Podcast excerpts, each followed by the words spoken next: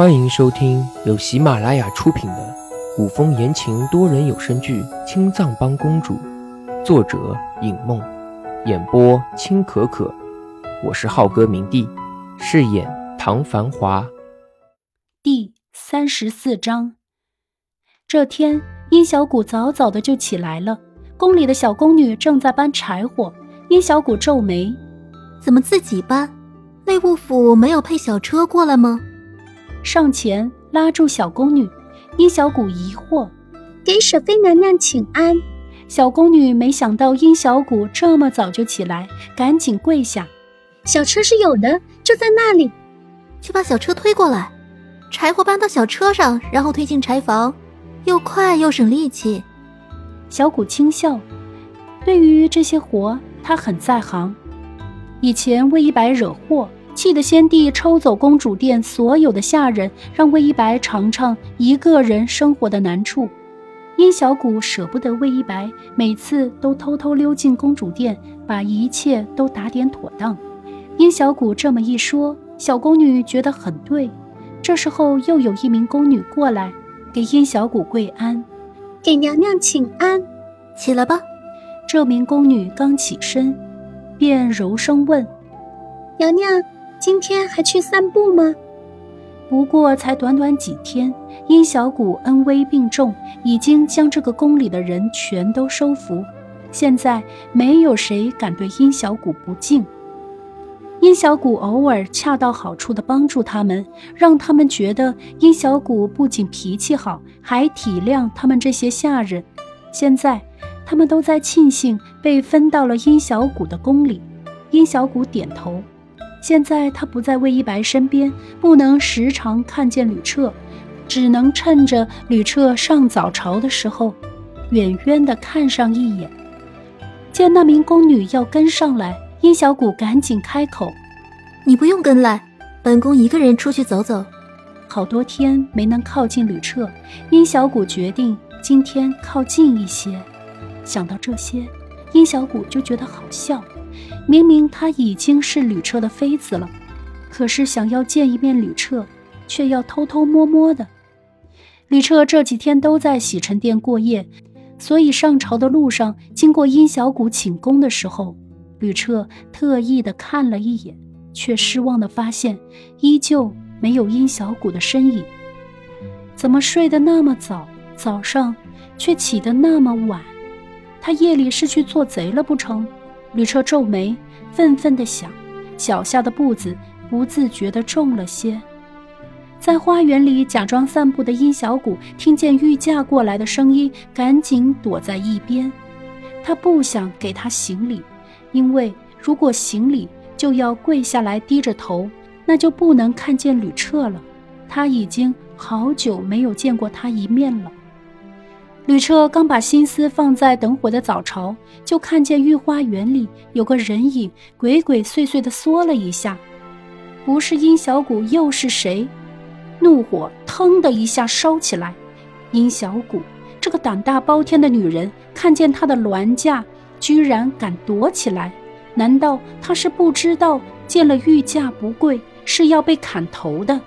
就算她想躲着他，也不能连个命都不要了吧？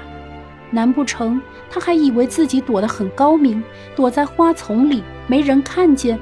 他头上那根扎眼的金簪都快刺瞎人的眼睛了。他以为那些大内侍卫都是吃白饭眼瞎的，发现不了他。吕彻脚下一转，走了另外一条路。见吕彻从另外一条路走了，殷小谷极为失望地抬起头来，看着吕彻的背影。轻轻叹了口气，听见这一声叹气的吕彻狠狠地握紧拳头。殷小谷晚上早早睡觉躲着朕，一早睡不着来御花园瞎转悠。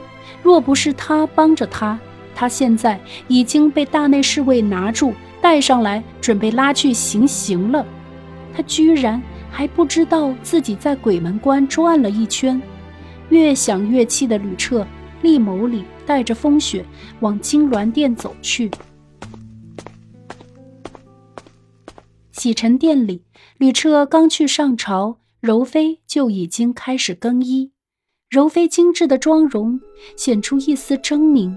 昨天晚上，吕彻虽然是宿在了洗尘殿，可是却没有让她侍寝，这对于柔妃来说，无疑是最大的羞辱。虽然对柔妃这样做并不赞同，但是小肚子还是低眉顺手的应下。小肚子觉得，既然吕彻这么久都没有去过舍妃宫里，那么柔妃应该做的事情不是找上门去，而是应该想尽一切办法抓住吕彻。只是柔妃是个不听人劝说的主，非要碰了壁才肯吃教训。奴才觉得。舍妃娘娘身子还不大利索，若是娘娘动了舍妃娘娘，若是有个万一，反倒会惊动皇上。小肚子捧着腰带上前，顺便劝了柔妃，希望柔妃能够打消去找殷小谷麻烦这个念头。柔妃取出自己的官妃品级的凤头钗，让小肚子帮自己簪上。小肚子拿着那根沉甸甸的香宝凤头钗，心里沉得很，看着柔妃一发妩媚的脸，心中不禁想问：如果柔妃当年没有进宫，若是没有进宫，柔妃应该依旧是那个山茶里有些任性骄纵的姑娘，或许还是他的妻。这支钗锁住了他们两个人的命运。见小肚子还在犹豫，柔妃催促道：“是，奴才这就给娘娘簪上。”小肚子不敢再往下想，凝神将凤头钗簪入柔妃的香鬓。殷小谷在御花园里坐了一会儿，刚回到寝宫，就被人撞了个满怀。哎呦！两人差点都被撞翻在地。